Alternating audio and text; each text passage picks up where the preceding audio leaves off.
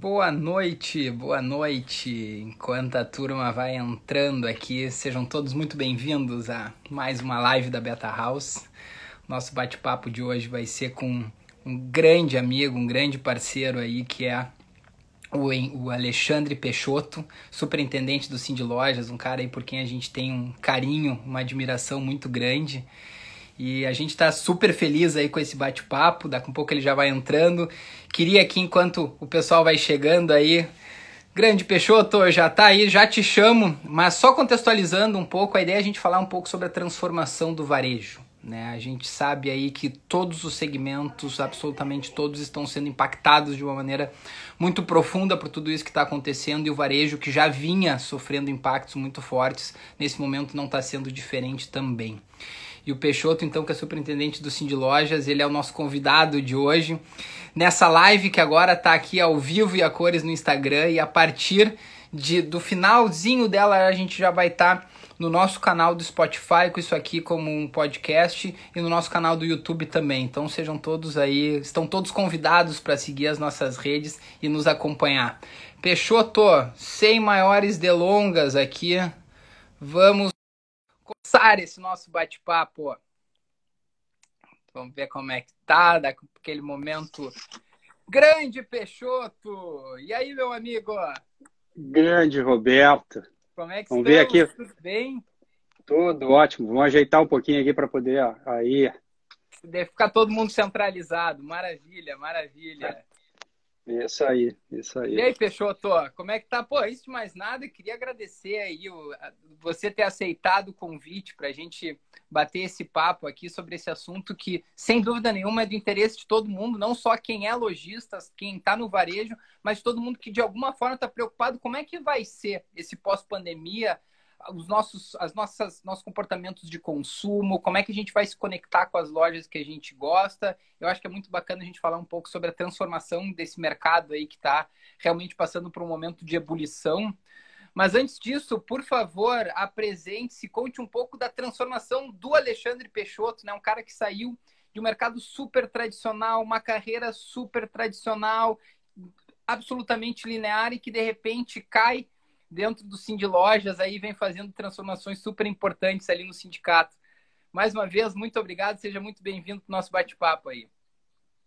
Roberto, muito obrigado pelo convite. Nós, o Cindy Lojas, adoramos ter essas oportunidades de poder trazer para o pessoal o que, que nós estamos fazendo, né? E principalmente conversar um pouco sobre essa transformação.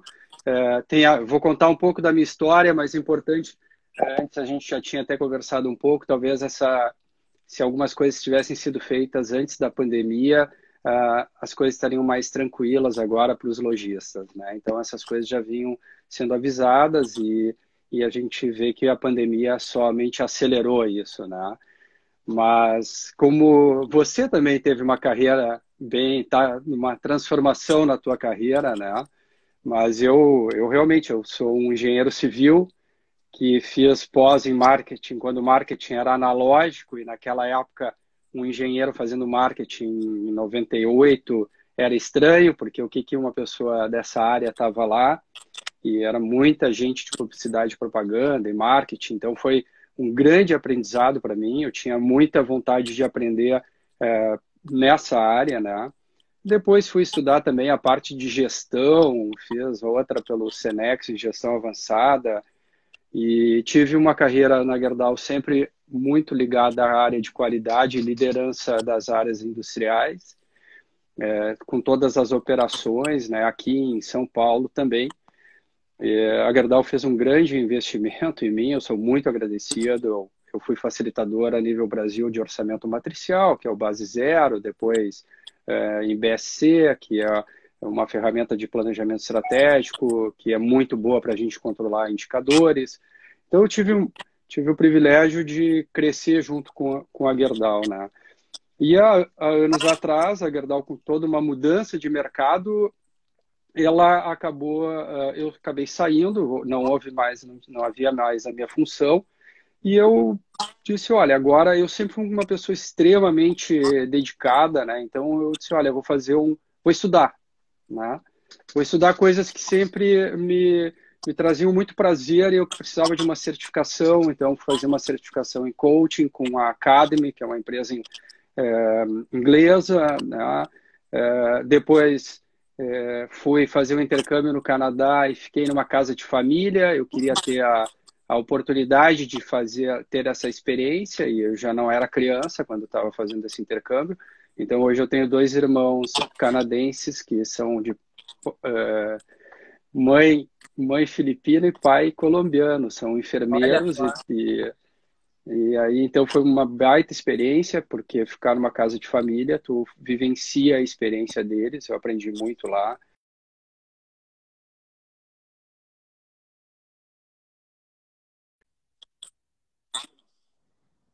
Berto, congelei. Tô te ouvindo. Tá não, não, tá, tá, tá bem, tá bem, tá bem. Tá. E, então, fui fazer o refresh com uma, uma ideia de uma ver outras formas de gestão, né? Tinha uma experiência bem da indústria e gestão serve para qualquer área, né? E aí depois fazer uma certificação em mentoria também pelo Instituto Paralax, que é o que eu adoro fazer, né? O, é, realmente compartilhar o que eu aprendo, o que eu aprendi. E hoje também sou conselheiro de administração pelo BGC, sempre com foco realmente em gestão, né? E aí vim para o Cindy Lojas, né? Um, um, sindicato, que essa palavra até é tão pejorativa dentro do país, é um sindicato que tem orçamento, que tem orçamento matricial, que tem BSC, né? Uma, sou muito agradecido ao Paulo Cruz, o Arcione Piva, Tarcísio Moraes, Paulo Penarrei, Ronaldo Silikov, coloca esses cinco, porque os cinco me entrevistaram até eu chegar a esse momento, fora Headhunter e tudo, então é tudo, tudo feito exatamente como uma empresa, né? E então foi muito, uh, tem sido uma grande experiência, né? Para fazer essa transformação do varejo, e é isso que a gente vem trabalhando e tu vem acompanhando também, né, Beto? Tu já fizeste algumas palestras lá para nossa nossa equipe, né? Uma equipe que já por duas vezes certificou no GPTW, né? o único sindicato no país que é legal. certificado. Muito legal. Então, isso mostra muito desse trabalho que a gente fez aí em 10, 12 dias sobre o portal Inspiração. E, então, assim, a gente conseguiu fazer com as pessoas em casa é, um trabalho de conseguir criar uma landing page que 40 mil pessoas acessaram. Mas isso eu vou contando aí que legal, é, que legal. Para ti sobre essa. A turma vai Esse entrando. Eu... Já, já, tem depoimentos aqui, Peixoto, melhor líder que eu já tive. Olha só a Silvana aqui, que legal. Ah, é muito aqui. obrigado. Já... Eu, eu, tenho certeza aí que o Peixoto, como, como líder, certamente é um cara muito diferenciado, como ser humano, então, que eu conheço tão bem aí, e, e foi uma das bo boas surpresas que, que o mundo corporativo me apresentou nos últimos tempos. É uma pessoa por quem eu tenho um, um carinho, uma admiração muito grande mesmo. Mas, Peixoto, e essa transformação do varejo, tia, vamos conversar um pouco sobre isso. Eu, eu gostei você falou sobre o portal da transparência. Me fala um pouquinho que portal da transparência é esse, qual foi o propósito pelo qual ele foi concebido. Vamos explorar um pouco isso, que eu acho que é uma coisa bacana e até para as pessoas daqui a pouco que não conhecem poder tomar pé aí dessa, desse portal que vocês desenvolveram recentemente.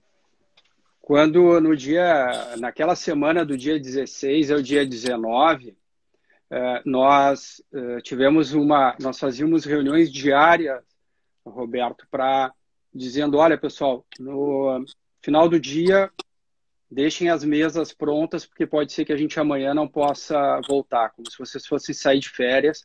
Organizamos diariamente quais são as pessoas, quais eram as pessoas que iam ficar em home office. É, isso não é fácil porque é uma equipe extremamente comprometida, então tu tem que escolher as pessoas é, que teriam esse acesso com a gente, que teriam esse trabalho conosco, né? E aí na quinta-feira à noite realmente a gente teve o, o, decreto, na sexta a gente não pôde voltar.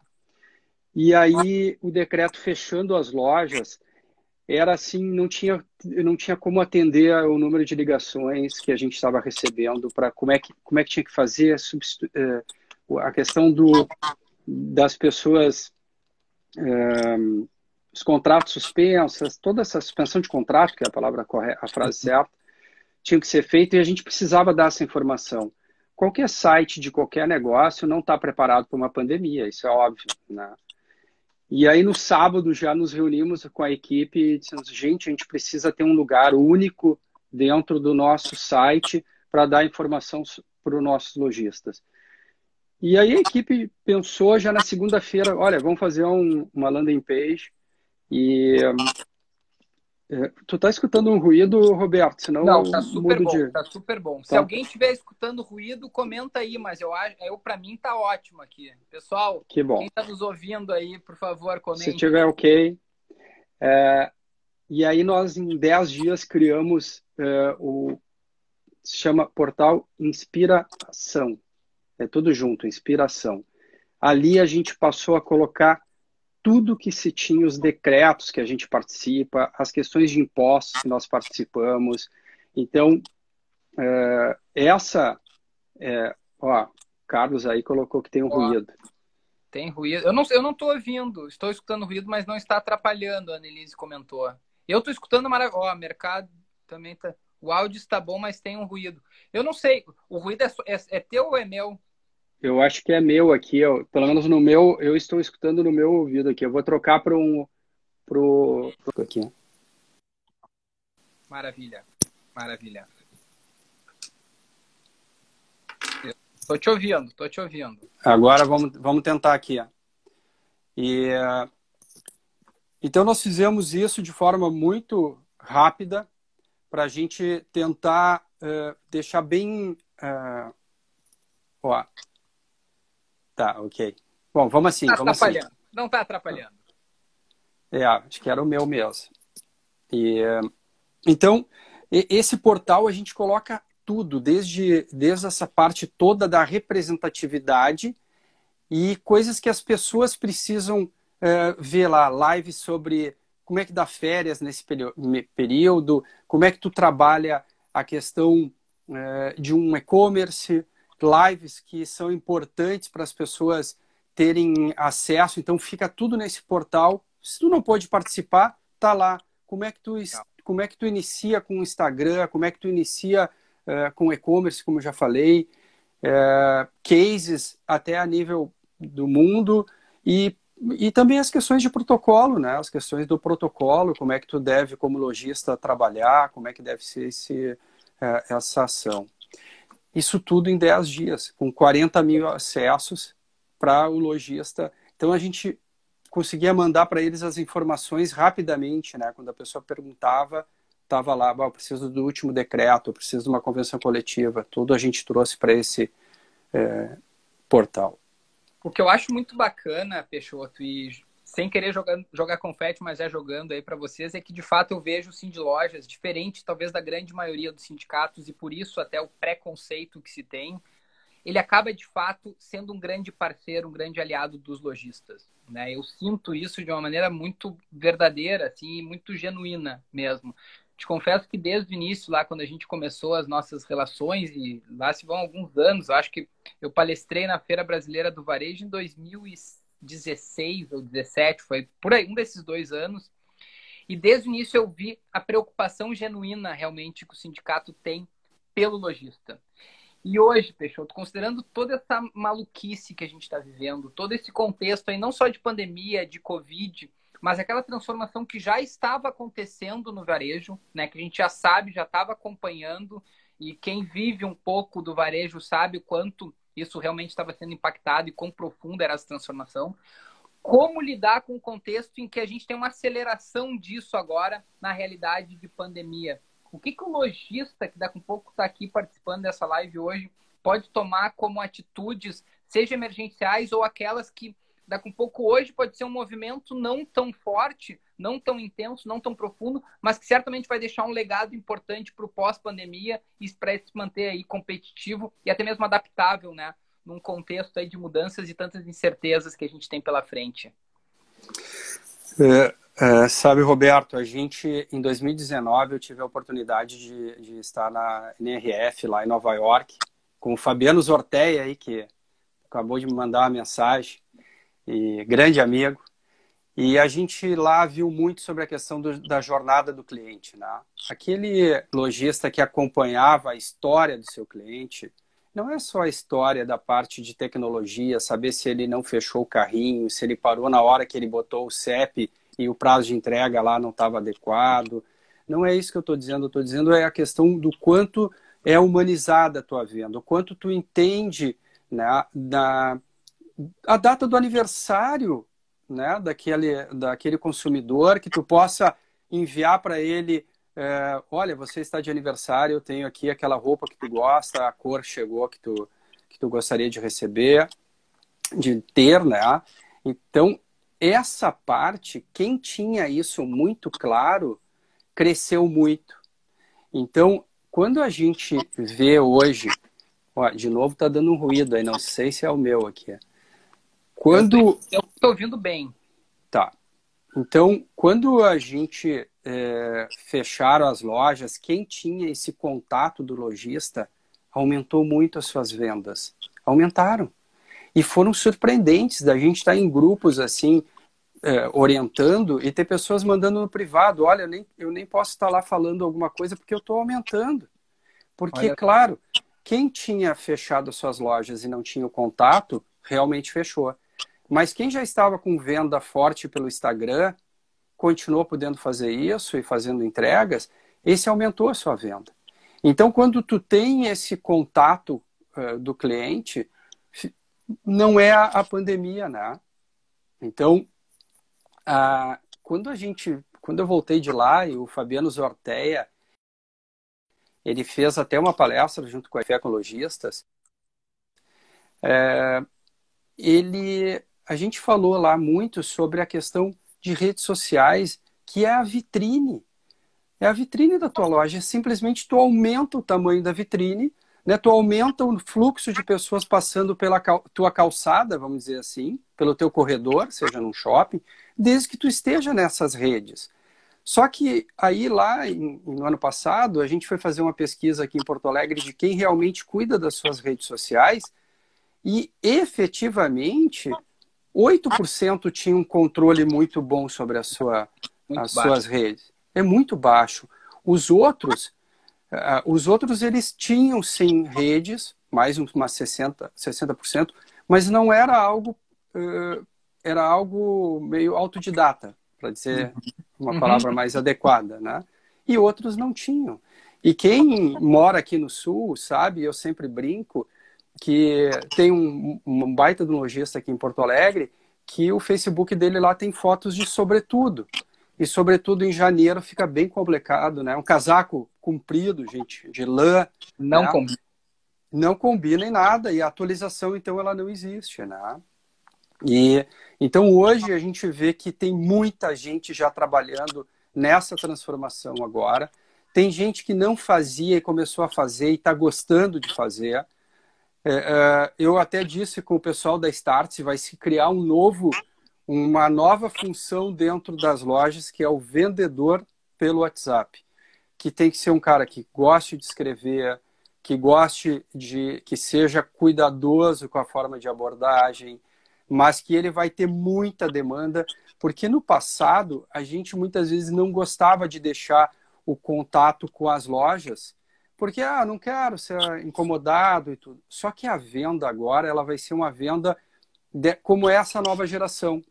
Ou, ou, que vai num shopping já com a compra uh, decidida. Uhum. Ela vai lá para retirar. E aí a experiência, de novo, né, Roberto, vai ser o todo. Né? Se chegar lá a pessoa com a sua. O produto já está separado, né? Tá lá com o nome de quem está indo lá buscar e aí tu já tenha outras oportunidades de compra, tu já vai separar outras roupas, estou dizendo, que é o mais por, por o mercado de roupas.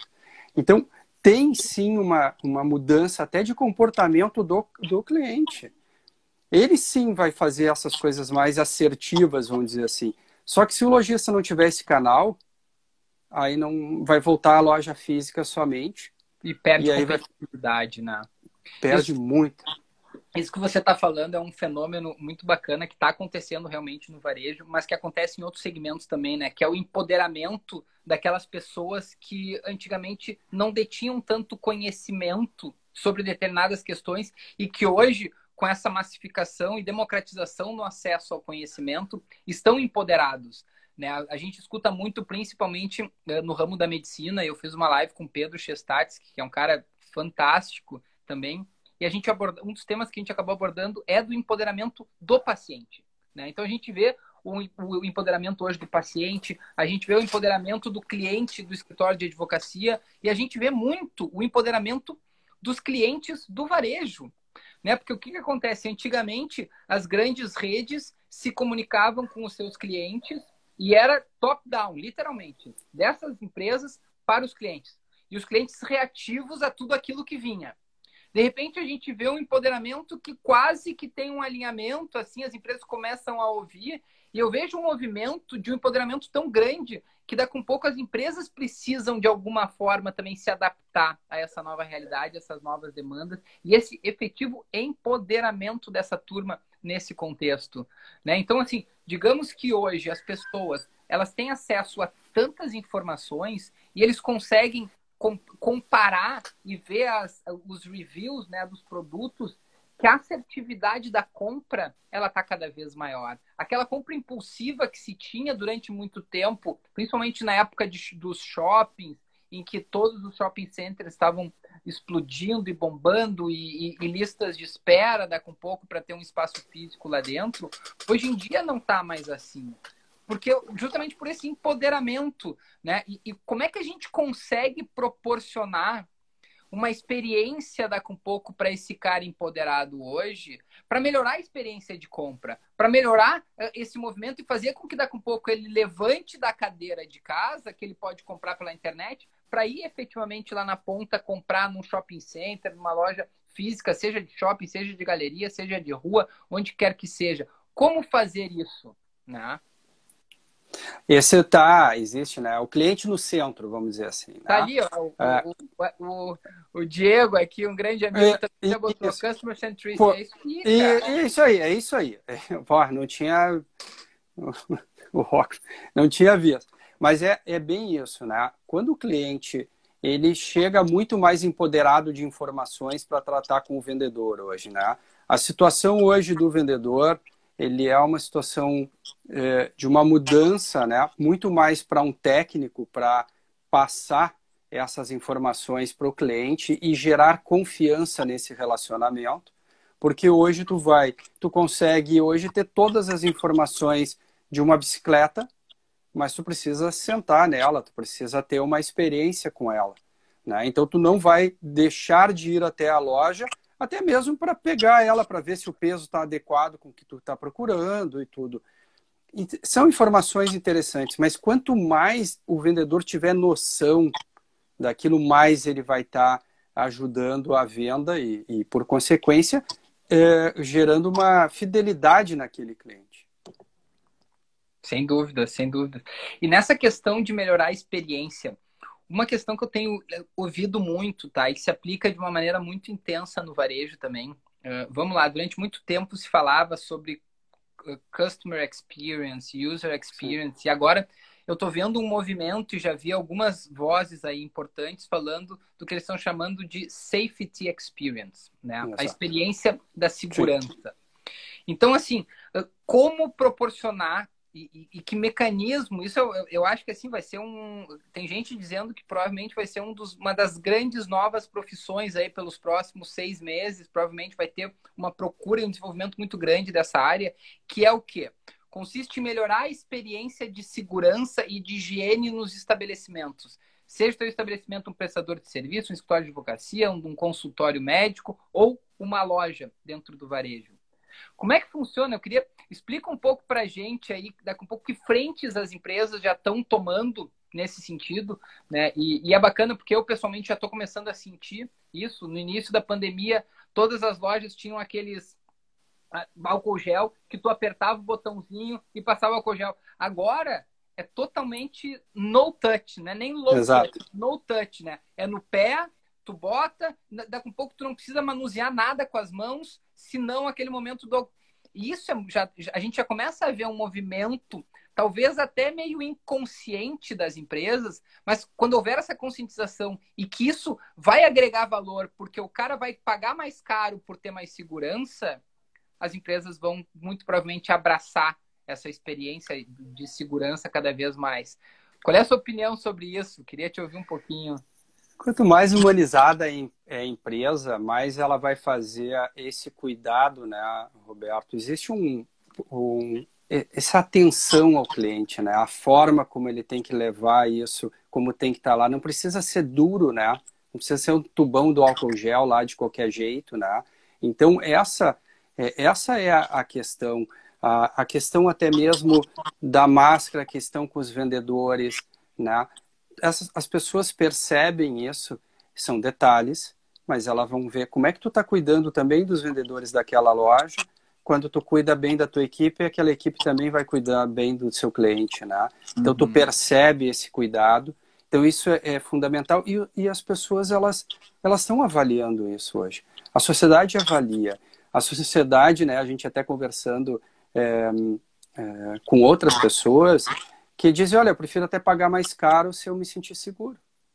Uhum, uhum, uhum. Então eu vou entrar no lugar onde eu vou estar me sentindo seguro. O Sim Lojas tem um protocolo, né, um protocolo que fez para as lojas, principalmente as lojas de rua, porque as lojas de shopping seguem o protocolo claro. é, do shopping, e a gente é, tá lá o que é feito, um médico, um infectologista e tudo. Mas a forma depende de cada um. Né? O álcool gel vai estar tá lá, olha, tem que ter álcool gel na entrada. Mas cada um vai colocar o seu. É, e, Mas... como melhor, e, e, como melhorar né, o ato de receber esse álcool gel? Que tipo de cuidados fazer? Construir uma jornada, uma experiência que seja bacana nesse sentido. Eu acho que esse é um dos grandes desafios. Né? E que daqui um pouco, pô, uma dica, eu não sei quem daqui é lojista, quem for lojista pode dar um, um joinha aí ou um euzinho para a gente acompanhar, porque o lojista precisa entender que isso vai fazer sentido para ele. Né? Não só isso tende a gerar um, uma, um senso de engajamento que é muito bacana também. Sim, né? tem lojista, tem lojistas que tu faz uma compra, tu ganha uma máscara, né? Então tu já sai dali com um presente da loja. É, tem, tem várias ações assim bem interessantes e tem muita gente fazendo coisa muito legal. E, isso a gente vem compartilhando também nas nossas redes. E... Cases de sucesso, a gente tem levado, feito lives com, com lojistas que estão que estão tendo crescimento nesse momento, né? E que tipo de comportamento? Você já consegue identificar algum tipo de comportamento em comum entre todos esses lojistas que estão conseguindo superar de uma maneira positiva esse momento, Peixoto?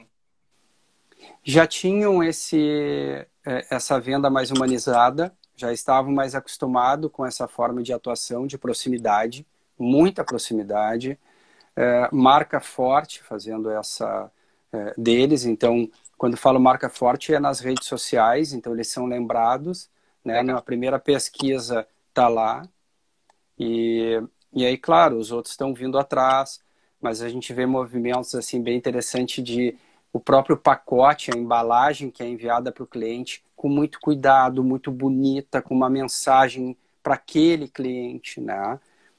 E, então isso já começa personalização, essa é a palavra.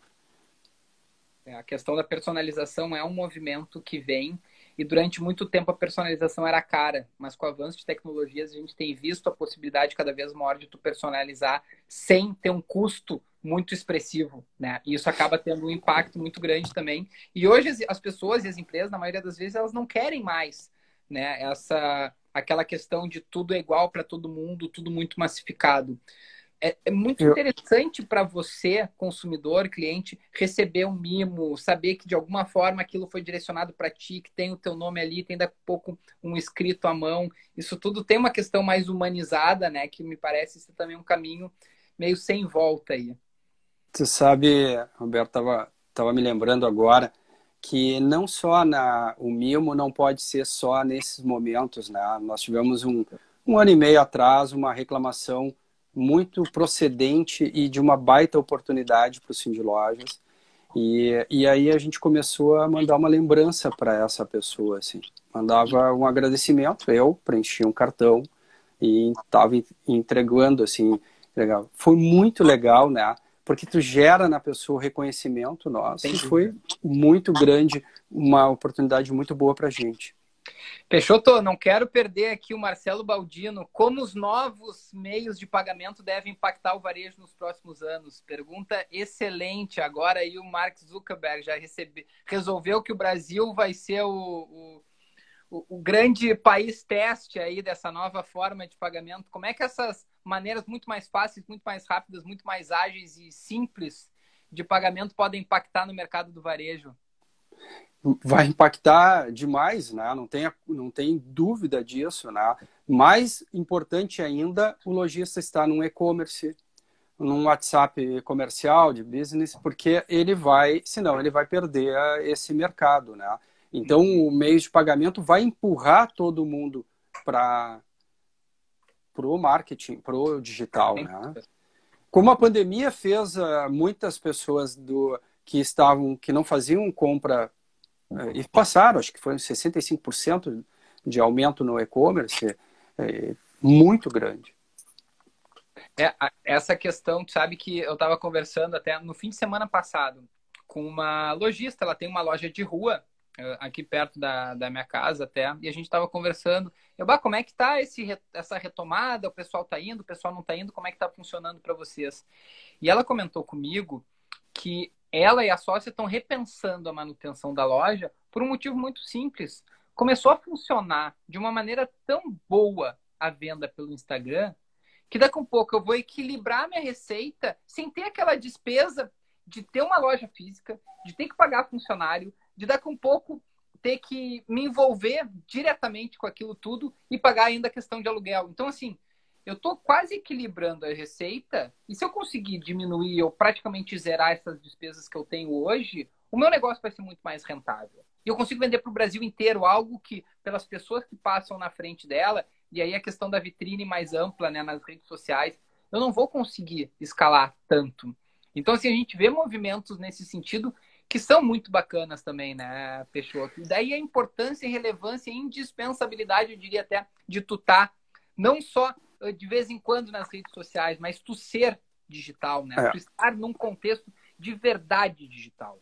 E, e tu tem que estar tá nesse momento aberto a mudanças, esquecer dos teus credos do passado, porque isso que tu está falando, tem uma lojista que quem mora aqui em Porto Alegre uh, sabe, ela é no Passo da Areia, tá? Uh, só que ela é muito forte no Instagram. Ela é muito forte, então e ela tem é fácil de estacionar para chegar na loja dela. Ela tem uma loja ampla, então ela, ela não precisa estar tá no centro, ela não precisa estar tá no shopping. Então existe uma, uma mudança, até a gente conversou com, acho que tu deve conhecer lá o Arthur da Space Hunter, eles têm que fazer uma avaliação, hoje eles avaliam o fluxo de passagem na frente da loja. O, a, o lojista que tem já uma loja muito bem posicionada nas redes sociais, ele não precisa desse fluxo na frente. Verdade. Então ele não precisa estar no lugar mais caro. Ele precisa é, avaliar é isso. Quem vai até lá precisa estacionar, não precisa, quer estacionar, então tu tem que ter um local para estacionamento. Isso é importante. Mas o local onde tu esteja, talvez não seja mais necessário esse fluxo gigantesco que tem. E agora com a pandemia, talvez as pessoas nem vão nessas ruas que tem esse fluxo todo, né? É, e a gente está vendo aqui a Nelise fazendo ponderação absolutamente verdadeira. Muitos que vendiam somente no mercado local estão conseguindo expandir fronteiras com o digital. Sem dúvida, a possibilidade de escala é muito maior com o digital. Da mesma Obrigado. forma que uh, também a personalização cria uma proximidade que o cliente leva para o resto da vida e o faz voltar. Tem empresas que ainda falam e lojas que ainda falam muito de fidelidade. Eu gosto de de dizer que fidelidade é muito mais frágil do que engajamento. A gente tem que buscar engajamento. E quando tu personaliza, tu engaja. Quando proporciona uma experiência de verdade, tu engaja. Quando realmente o cliente se sente abraçado, isso gera um nível de engajamento muito legal. A Fê, Eu, queridona, uh, tá botando aqui Magalu incentivando a compra digital e deixa as lojas para experiência. É isso. Vamos falar um é. pouco sobre isso. Eu acho que a Vamos... um ponto que é muito relevante. Qual é. é a função principal na tua opinião aqui, Peixoto, um cara que vive, que respira o varejo, qual é a, a, a principal função das lojas físicas para as marcas hoje? É, eu, eu quero, já, já volto nessa, só quero te falar uma tá. coisa, porque que eu falei que a mudança de, de, Acho que perdemos o Roberto aí. Não, não, não, não. Eu, eu tá. apertei aqui sem querer para virar aqui. Vamos eu lá. quero só, só te falar uma coisa. A, a mudança é essa de não ser tá apegado ao passado. Uh, nós tivemos um lojista que ele vende roupa infantil e para adolescentes. E, e aí ele simplesmente viu que o mercado de pijamas, calça de moletom e moletom era um mercado que ele deveria investir, já que as redes sociais dele estavam fortes, mas ele não estava conseguindo fazer grandes mudanças. E aí a NECA ali, a Annelise, trouxe, é verdade, ele começou a pessoas virem de outros lugares buscar a loja dele esses pijamas para as crianças e tudo. Então ele, ele, ele fez uma coisa assim, ele, ele pegou um nicho e não gastou com outras coisas, ele gastou realmente com aqueles produtos. E cresceu. Mudou a fachada dele, botando a, hoje a fachada dele tem o número de WhatsApp. É, né? Não é, é, é uma mudança grande. Sobre a loja física que tu estava dizendo, sem dúvida nenhuma é o que eu falei da bicicleta tu hoje consegue avaliar uma bicicleta, e a gente sabe que tem bicicletas que podem chegar a 80 mil, talvez seja a bicicleta do Roberto, não é a minha. Mas, mas, uma bicicleta dessas, tu, tu tem total noção de avaliar ela. Tu vai avaliar ela pela internet, pesquisar, mas tu não vai adquirir ela pela internet. Tu vai, pelo menos, testar ela antes de fazer essa compra. Então, a, a capacidade e a possibilidade de experimentar é, a gente sabe, quando a gente fala assim de lojas de fora do, do Brasil, mas em Nova York tem uma loja que ela vende equipamento para montanhismo e a pessoa testa dentro da loja antes de sair. E a loja nem é tão grande assim. Então, essas coisas vão, vão continuar acontecendo, que é o que a, a Magalu faz, né? E já vinha fazendo. E além disso, esse o custo dessa loja dela se torna menor, porque ela fica menor a loja. Uhum. Ela não tem todos os produtos ali também, né? Ela tem aqueles que mais, os 80-20, né? Uhum, uhum, uhum. Então, a, a, parte da loja física, sim, é o contato, é o carinho, é a atenção que tu vai dar ao cliente. Tu tem que, tu não pode ter uma loja física que destoa do teu site, do teu e-commerce. E daí a importância, né, Peixoto, de ter funcionários ali, vendedores, não só bem preparados, mas que efetivamente vistam a camisa no sentido de motivação. Tu precisa motivar esses caras. Esses caras precisam vender por prazer, eles precisam ter uma experiência boa também vindo da loja para proporcionar essa experiência boa. E daí aqui eu vejo também um pouco de dificuldade, né? Como é que a gente vira essa chave de que efetivamente a venda precisa ser uma venda mais qualificada?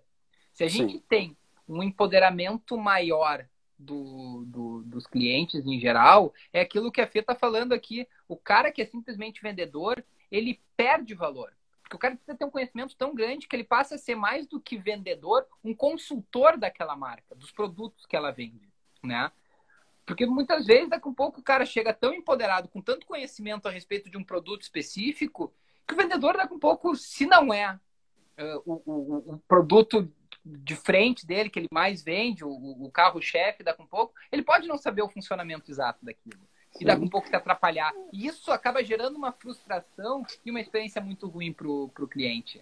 É, né? isso, isso é muito legal, até o Baldino colocou, né? Vende bem quem gosta e entende de gente. Gostei, a gente, adorei, a adorei, gente, Baldino.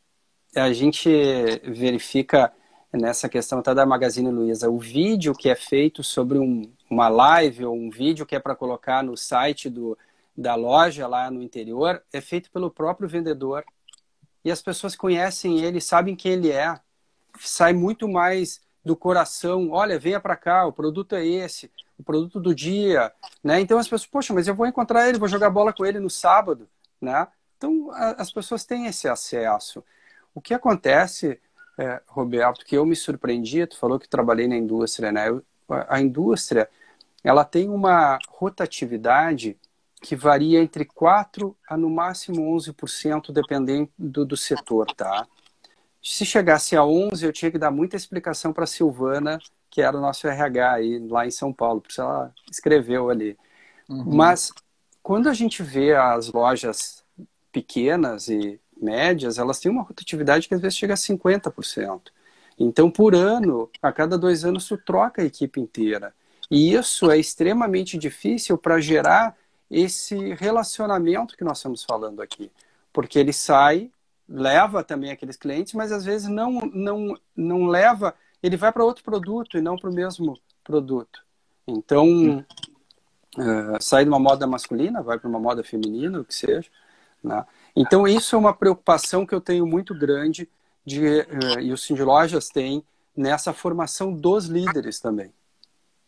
Sem Porque dúvida. o líder tem que entender a importância disso, né?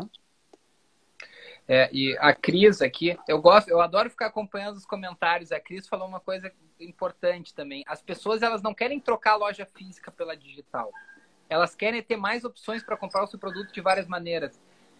E esse desafio, Peixoto, como se tornar omnichannel, como realmente tu conseguir expandir as fronteiras do teu negócio saindo eventualmente do físico ou não saindo, mas como é que a gente abre esse leque?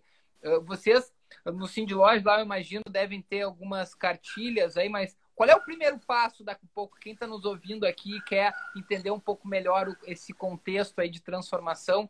Por onde eu começo?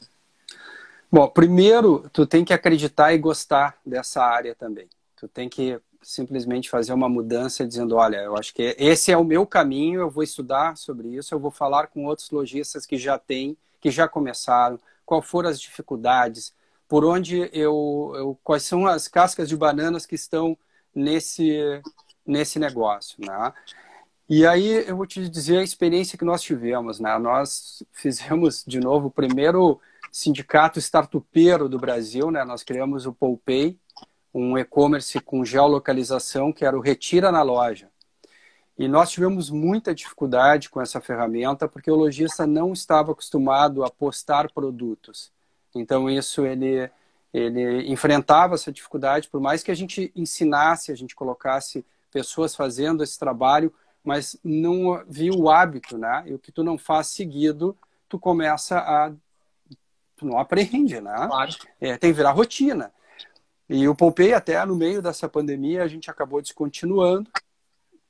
Mas por quê? Porque a gente está criando em breve, nós já criamos, mas a gente só está esperando passar esse momento, que é um hub, um hub, hub de conexão desse ecossistema que tem em Porto Alegre de startups com os lojistas pequenos e médios, porque o pequeno ele não tem braço, o pequeno ele paga a conta, ele organiza o estoque, ele faz a comunicação para a equipe, mas ele não tem o braço de procurar a startup para ele virar o omnichannel. Então Perfeito. nós entendemos que nós podemos fazer essa conexão e você sabe que quanto maior a escala, menor o custo, porque um pequeno também tem é muito caro participar desses projetos, né? Então em breve a gente já era para ter acontecido, mas em breve a gente deve estar é, tá apresentando esse esse trabalho para o mercado, né? de, dar esses canais, esse espaço, é, ser esse braço para o lojista. Mas o, a primeira coisa é gostar, a segunda é conversar com quem já tem. Né? A, a Lu Araújo está colocando aqui, eu não li, mas ela tem um e-commerce muito legal. A Luísa. O, eu estou te ouvindo aqui, estou pensando, até estava procurando umas, umas anotações aqui que eu tinha. O, o, essa questão do online e do offline, né? Tem, tem gente que ainda está muito apegado a isso, quando assim, eu concordo que a gente precisa conhecer minimamente isso, mas quem não conhece demorou já para entrar nesse mundo e entender que a divisão online e offline já é quase uma coisa do passado. Tudo é online hoje. Seja uh, online no sentido de tu digitalizar a tua tua loja e tu vender por Instagram e daqui a pouco tu ter um e-commerce ou tu tá com os teus produtos dentro de um marketplace que venda os teus produtos.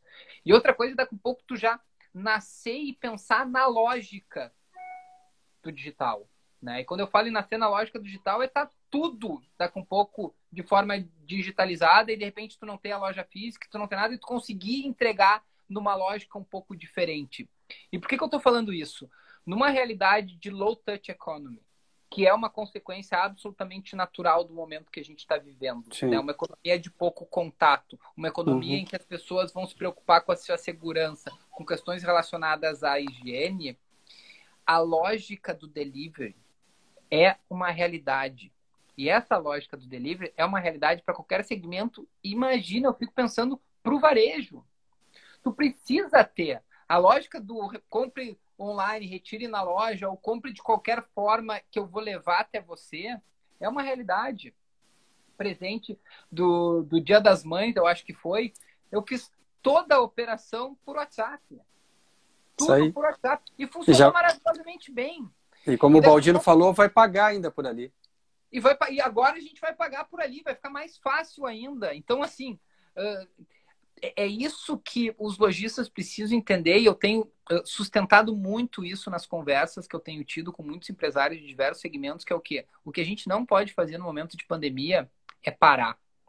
Uhum. É paralisar e ficar congelado por conta do medo, por causa do pânico, pela insegurança que a gente tem de não saber como é que vai ser lá na frente. A gente precisa acelerar. E daqui a pouco tem formas de acelerar sem gastar dinheiro. E essa é uma delas. Eu vou para o WhatsApp. E daqui a pouco o WhatsApp vai conseguir fazer com que a transação aconteça ali. Olha as facilidades que, que o mundo da tecnologia está nos proporcionando. Né? E a gente Perfeito. precisa entender isso e fazer uh, o negócio acontecer. Eu estou vendo aqui, tinha travado, vi um monte de comentário aqui que eu não consegui acompanhar. Agora que eu estou vendo aqui, Mônica Riffel, liderança precisa ensinar a servir, tornar sua equipe cuida. Perfeito, Mônica, perfeito, perfeito, perfeito. Necessário, todos os canais agregam, mas funcionam de forma diferente. Muita energia e estratégia para dar conta. Isso aí, Lu, concordo totalmente. Qual o grande. Logista, essa aqui é para ti. Qual o grande aprendizado que o lojista está tendo? Tu aí que deve receber centenas de ligações e contatos ao longo do dia. Para a Mônica Riffel, muito obrigado pela. Mônica, queridona aí, é, do Põe Quieta também, viu, Lopes? Olha e... só. Sim, e tem um trabalho lindo aí que ela faz. Acompanhe ela nas redes sociais aí. É, o grande aprendizado é o seguinte: no momento que tu que veio a pandemia, quem não tinha dados, quem não estava nas redes sociais, ele simplesmente fechou as cortinas, ele parou, né? E a grande valorização, e como ele não tinha dados, ele ele precisou muito da sua equipe. Então ele foi na equipe e disse: quem é que tem os dados? Porque muita gente coloca os dados no WhatsApp, tem os seus contatos. Então passa a se ter uma valorização da equipe, né?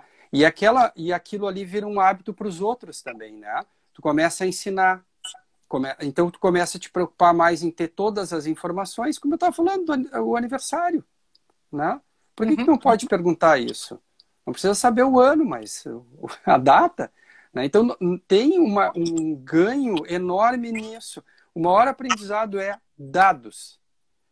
Dados do seu consumidor. O que, que ele gosta.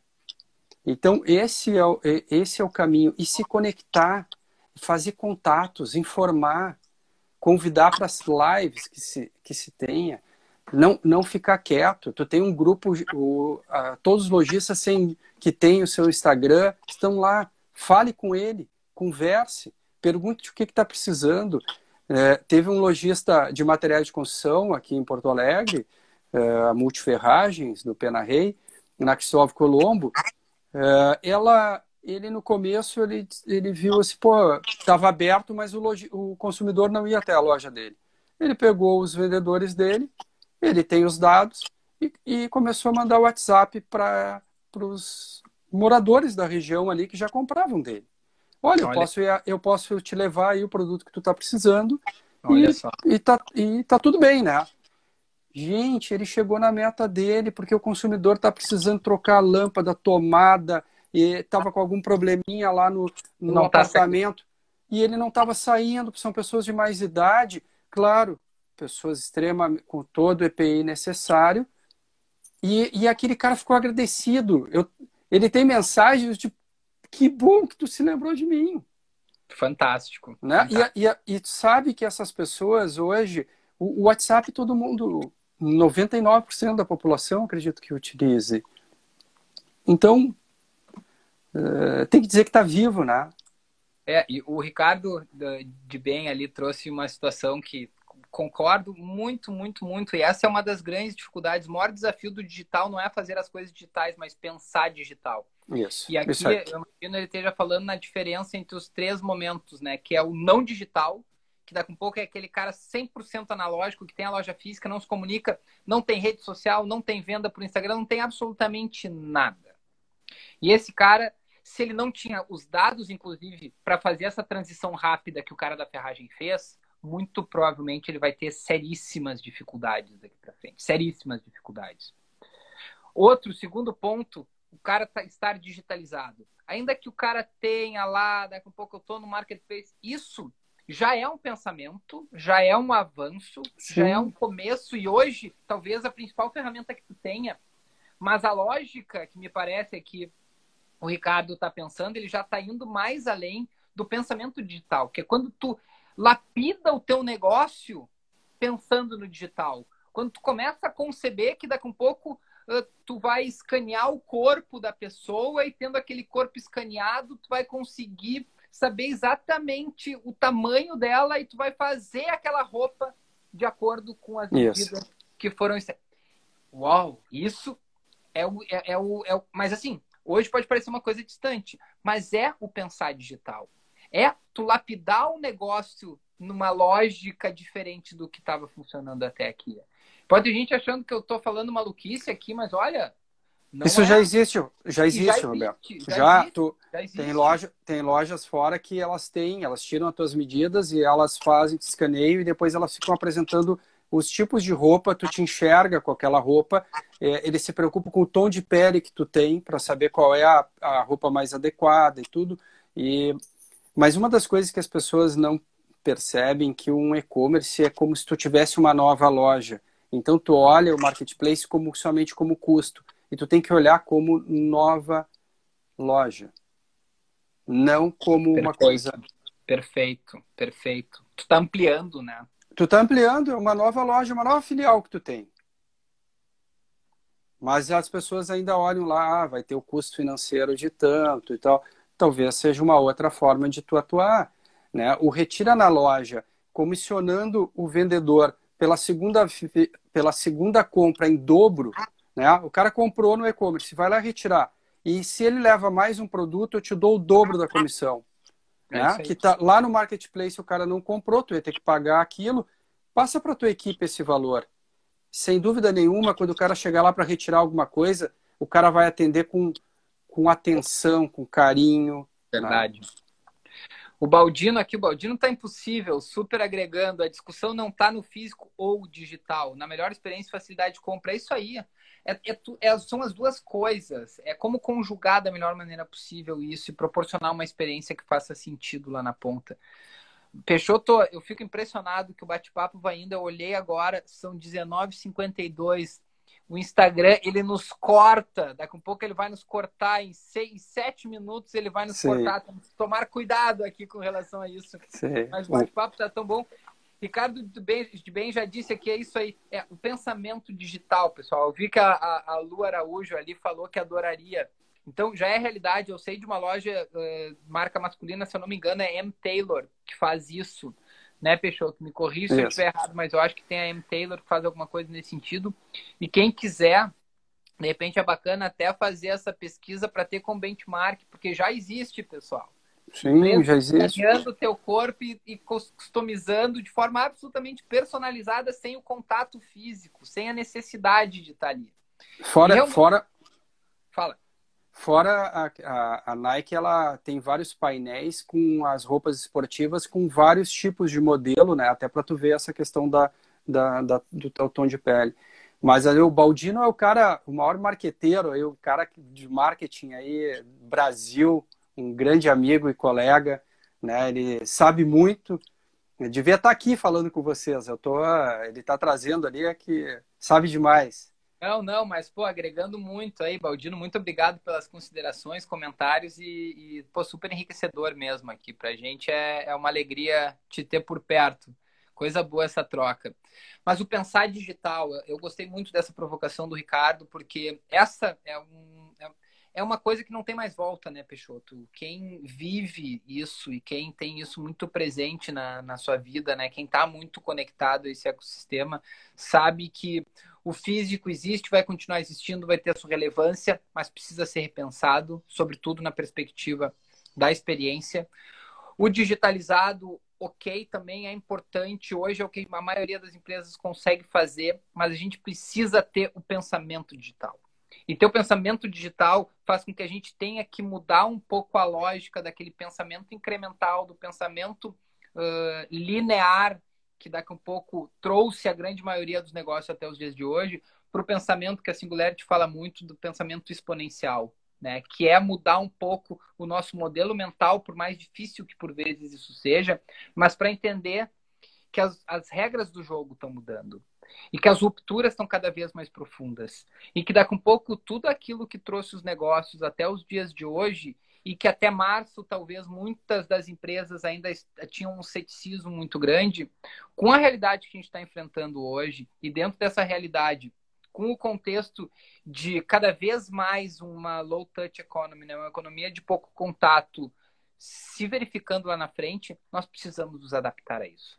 Nós precisamos entender que dentro desse contexto, nós precisamos entender que dentro dessa nova realidade, desses novos comportamentos, nós, varejistas, precisamos identificar que comportamentos são esses e nos preparar para esse novo momento.